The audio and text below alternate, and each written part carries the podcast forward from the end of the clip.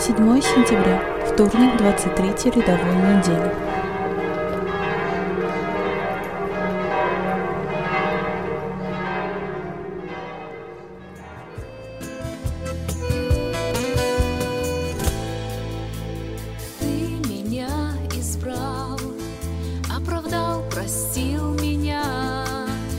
Хочу я больше жить для себя.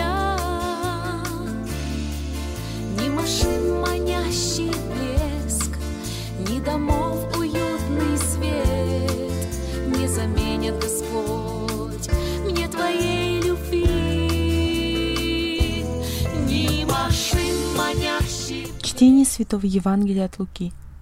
В те дни взошел Иисус на гору помолиться и пробыл всю ночь в молитве к Богу.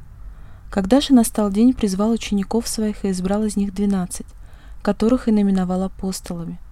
Симона, которого и назвал Петром, и Андрея, брата его, Иакова и Иоанна, Филиппа и Варфоломея, Матфея и Фому, Иакова Алфеева и Симона, прозываемого Зелотом, Иуду Яковлева и Иуду Искариота, который потом сделался предателем. И, сойдя с ними, стал он на ровном месте, и множество учеников его, и много народа из всей Иудеи, Иерусалима и приморских мест, Тирских и Сидонских, которые пришли послушать его и исцелиться от болезней своих, также и страждущие от нечистых духов, и исцелялись. И весь народ искал прикасаться к нему, потому что от него исходила сила и исцеляла всех.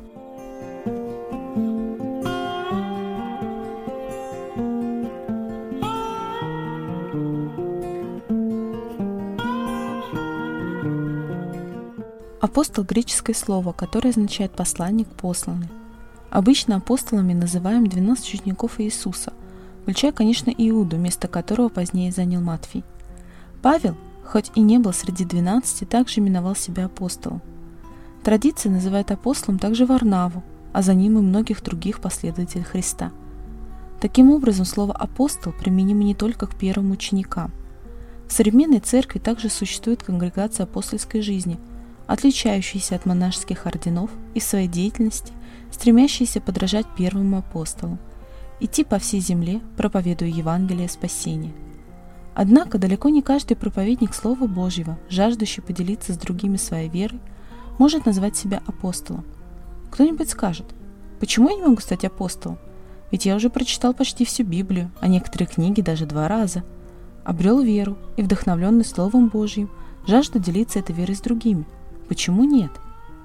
Следует иметь в виду, что апостол – это не идущий, не проповедующий, а именно посланный. Послательно должен некто, имеющий власть делать это. Истинный апостол проповедует не свое учение, не свои взгляды на веру, не свою интерпретацию Евангелия, не свое понимание Писания. Он не хвалится своей мудростью, а исполняет волю того, кто его послал. «Как послал меня Отец, так и я посылаю вас», — говорит Иисус. Второй важный момент жизни апостола также должен охладить наш энтузиазм. Не вы меня выбирали, а сам вас выбрал. Стать апостолом не моя воля, не мой личный выбор, но воля того, кто меня выбрал для этого служения. Хочешь быть апостолом? Сначала стань учеником, прилежным учеником, чтобы в совершенстве познать учение Христа. И не только из книг, но и из опыта личного общения с учителем, который мы приобретаем в молитве и святых таинствах смиренно внимая учению, а не стремись реализовывать свои амбиции самому стать учителем. И кто знает, может быть, выбор падет и на тебя.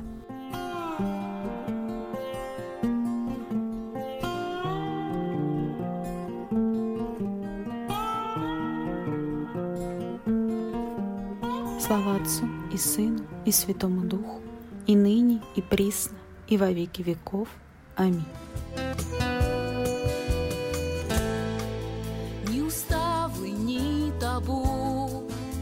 Не правят над людьми.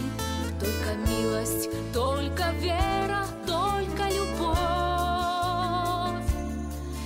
Научиться бы молчать Всех любить и всем прощать Не словами, а жизнью своей